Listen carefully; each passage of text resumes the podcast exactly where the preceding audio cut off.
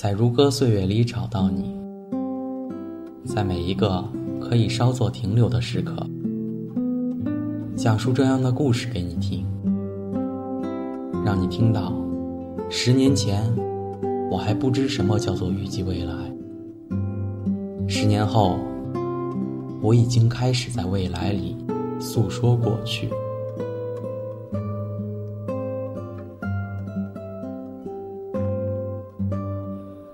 歌岁月里找到你，在每一个可以稍作停留的时刻，讲述我遇到的人给你听，让你听到十年前我和他擦肩而过，十年后你会不会留下来，成为我生命里一个耀眼的角色？我是清几，我在陆生与你相约。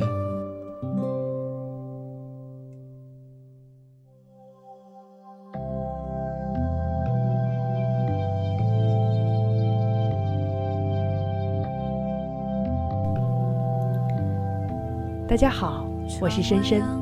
今天给大家带来的这篇文章，是我们的美编川琼写给朋友的，名字叫做《城市里的墓碑》。城市就像一个葬场，每一个角落都竖立着属于某一个人的墓碑。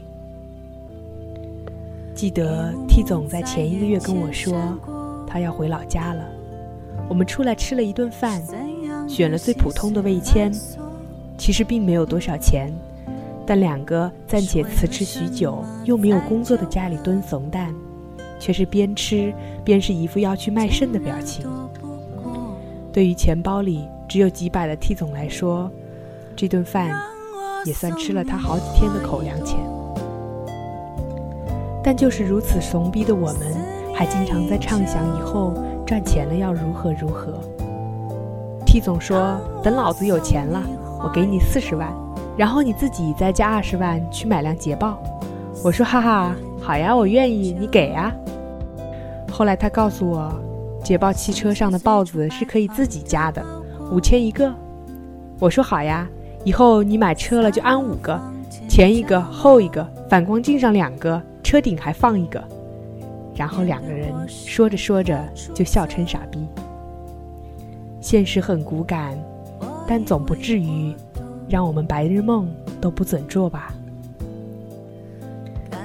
其实 T 总是很典型的吃穿不愁，也绝对属于生活品质超高的男生。T 总家里在老家有房有车有门面，我笑他当地一霸。只是后来大学毕业后留在这里。他怀着满腔志气，不再好意思伸手问家里要钱，才从此过上了在温饱线挣扎的苦逼生活。但其实，T 总也是个很拼的人。曾经，我们以为 T 少爷根本做不来的各种工作，他都意料之外的坚持下来了。连购物频道的话务员工作，为了生活，T 总居然做了相当长一段时间。并且还战胜了自己犀利吐槽、嘴贱无敌的毛病，得了个服务之心，成为了一个温柔毒舌的男话务员。但说来说去，现实从来都不是一个慈善家，他不会在你苦逼成狗的时候，让你轻易傍上一个思聪老公，也不会像光标叔叔一样出现在你面前，拯救你的苦逼。所以前前后后折腾了两年，到上个月，T 总终于放弃了所谓年少时的一口气和他的自尊，收拾着他那些无比多的高品质行李，回家了。我问他回去的原因，他说：“蠢货，你以为我跟你一样吃家里住家里啊？老子没钱了，还欠一屁股债，拿命活啊！”以前他每次这么说的时候，我都觉得好笑。但在 T 总真正要回去之前，听到这种话，却让我觉得无比心酸。后来 T 总回去之前，还去曾经住过的小区看了一圈。我说：“你去干嘛？”他说：“我去怀念一下，不行啊。”那时候我就觉得，T 总在这个城市的梦，可能已经死了。而 T 总回去之前，大学寝室里的一个女孩子也回了老家。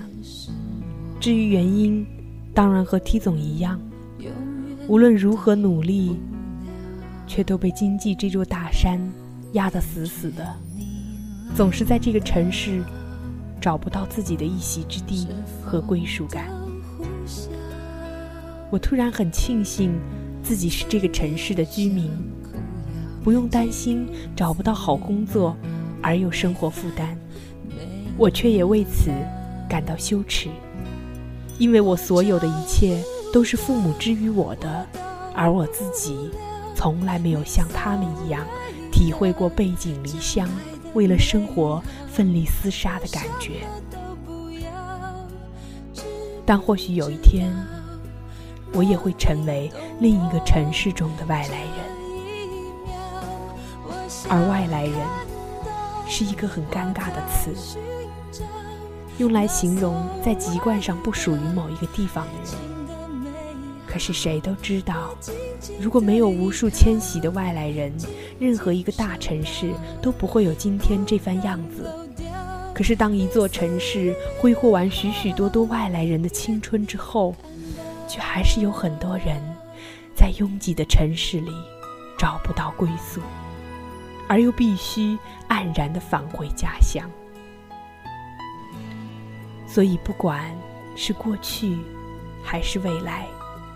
在这个世界上，总会有无数个像 T 总一样的青年，来自外地，散落在各个城市的角落，而这其中，或许又会有很多人和他一样，所有曾经规划的理想，都被残酷的现实压迫死，怀着或许失望、或许不甘的心情，又回到老家，然后开始另一番全新的生活。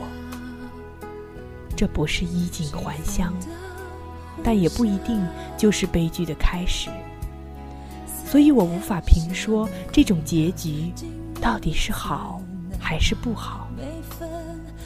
只是在离开一个城市的时候，那么多人带走了自己，也带走了行李，却只能留下残破的梦和逝去的青春。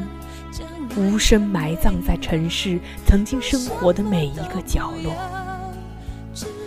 这样想想就很苍凉。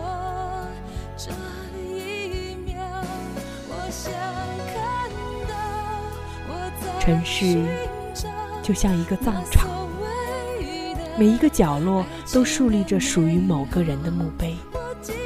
每天，无数的行人、车流。穿梭在这片葬场，却不知道自己在用双脚和车轮祭奠墓碑下每一个残破死去的梦想。